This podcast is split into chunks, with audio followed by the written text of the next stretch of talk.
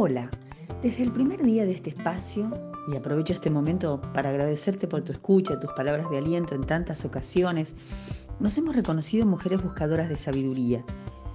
Y aquel sigue siendo un bendito desafío, y para alcanzarlo es necesario descubrirla en la práctica, buscando de qué manera se manifiesta en actos, pensamientos, en palabras, actitudes, en nuestra mente y corazón.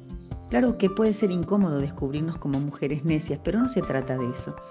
Si bien actuar en ocasiones con necedad es inevitable, porque somos débiles y no estamos exentas de pecado, aun cuando hayamos conocido a Dios y entendido el mensaje de salvación por medio de la muerte y resurrección de Jesús, quien pagó la deuda que nos condenaba delante del Padre, trayéndonos por la fe en Él salud y vida eterna, nuestra naturaleza pecaminosa nos lleva de continuo al mal.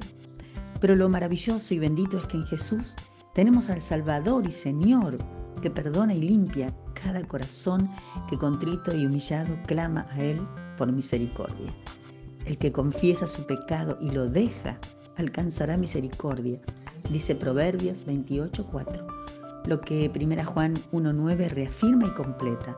Si confesamos nuestros pecados, Él, Jesús, es fiel y justo para perdonar nuestros pecados y limpiarnos de toda maldad.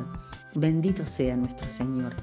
Mientras estemos en este mundo contaminado por el pecado, padeceremos su estigma y su asedio, pero somos vencedoras en Jesús, que nos da poder para resistir al malo. Busca el pasaje que afirma esta verdad en tu Biblia. Hoy buscaremos más luz para identificar los vestigios de necedad que permanecen en nosotras, para identificarlos y en el poder del Señor desecharlos y elegir cambiar en el poder de sus fuerzas. Lo primero o más notorio que se destaca como señal de necedad en la Biblia es la boca. El hablar del necio revela lo que hay en su corazón. Los labios del necio provocan contienda, dice, y su boca llama a los golpes. Lo leemos en Proverbios 18:6.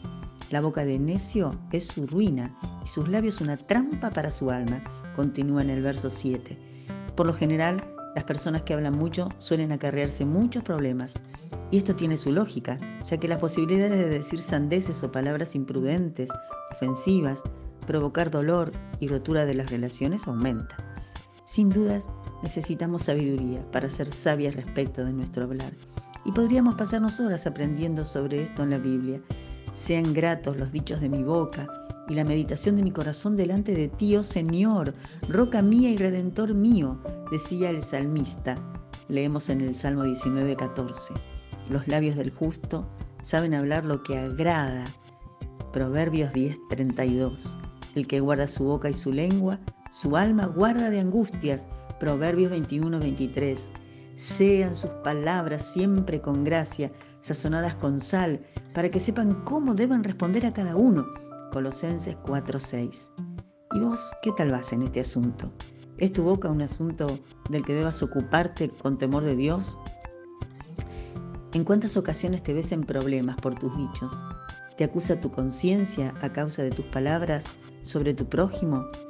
¿Es tu lengua esa que a la par que hiere o profiere juicio y descrédito sobre tu hermana, alaba a Dios y proclama sus bondades? Mucho hay para meditar en la presencia de Dios sobre esto, ¿verdad? La posibilidad de hablar expresando lo que hay en nuestro interior es uno de los atributos divinos que nos han sido dados en nuestro carácter de creados a semejanza de Dios. Sin duda es un don precioso, que no siempre es valorado. Muchas veces descuidamos nuestro hablar. El dicho popular que afirma que es gratis, sin duda no es nada sabio. No hay palabra gratuita a los oídos del Creador. Jesús se refirió expresamente a la responsabilidad que nos cabe en cuanto al hablar y su correlato con nuestra espiritualidad. De la abundancia del corazón habla la boca, dijo. Yo les digo que de toda palabra ociosa que hablen, de ella darán cuenta en el día del juicio, porque por tus palabras serás justificado y por tus palabras serás condenado. Así leemos en el Evangelio de Mateo en el capítulo 12, en los versos 34 a 37. Cuando en el tribunal de Cristo seamos interpelados por nuestra vida en la tierra, sin duda nuestros dichos habrán de condenarnos. Es por nuestra confesión de pecados y de nuestra fe que seremos justificados en Jesús. Lo leemos en la Biblia en Romanos 10:10, porque con el corazón se cree para justicia, pero con la boca se confiesa para salvación. La palabra de Dios se enciende delante de nuestros ojos como una lámpara que guía, que abre el entendimiento e ilumina. Y no nos ha dejado a tientas en este asunto. Que hacer nuestros estos pasajes y atesorarlos en nuestro corazón nos ayude a refrenar nuestra boca del mal. Y auxiliadas por el poder del Espíritu Santo, elijamos refrenar la lengua y hablar de modo que nuestras conversaciones sean siempre de acciones de gracias para edificación de los oyentes, como nos exhorta la palabra en Efesios 4, 29 y 30.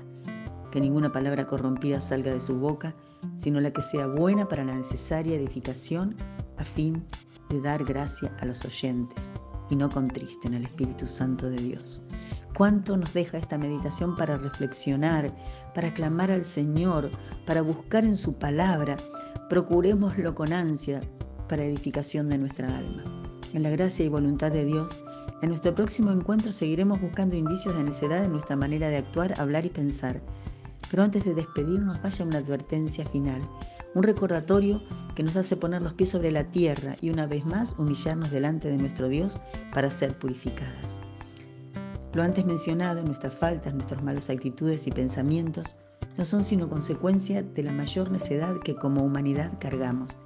La necedad del corazón humano reside en su voluntad constante y pertinaz en transgredir la ley de Dios, en elegir ser su propio Dios, en renegar del Creador y querer vivir según sus propias reglas.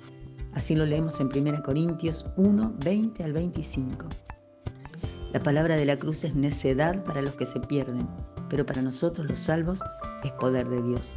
No podemos orar este encuentro sin insistir en esta irrefutable y categórica verdad.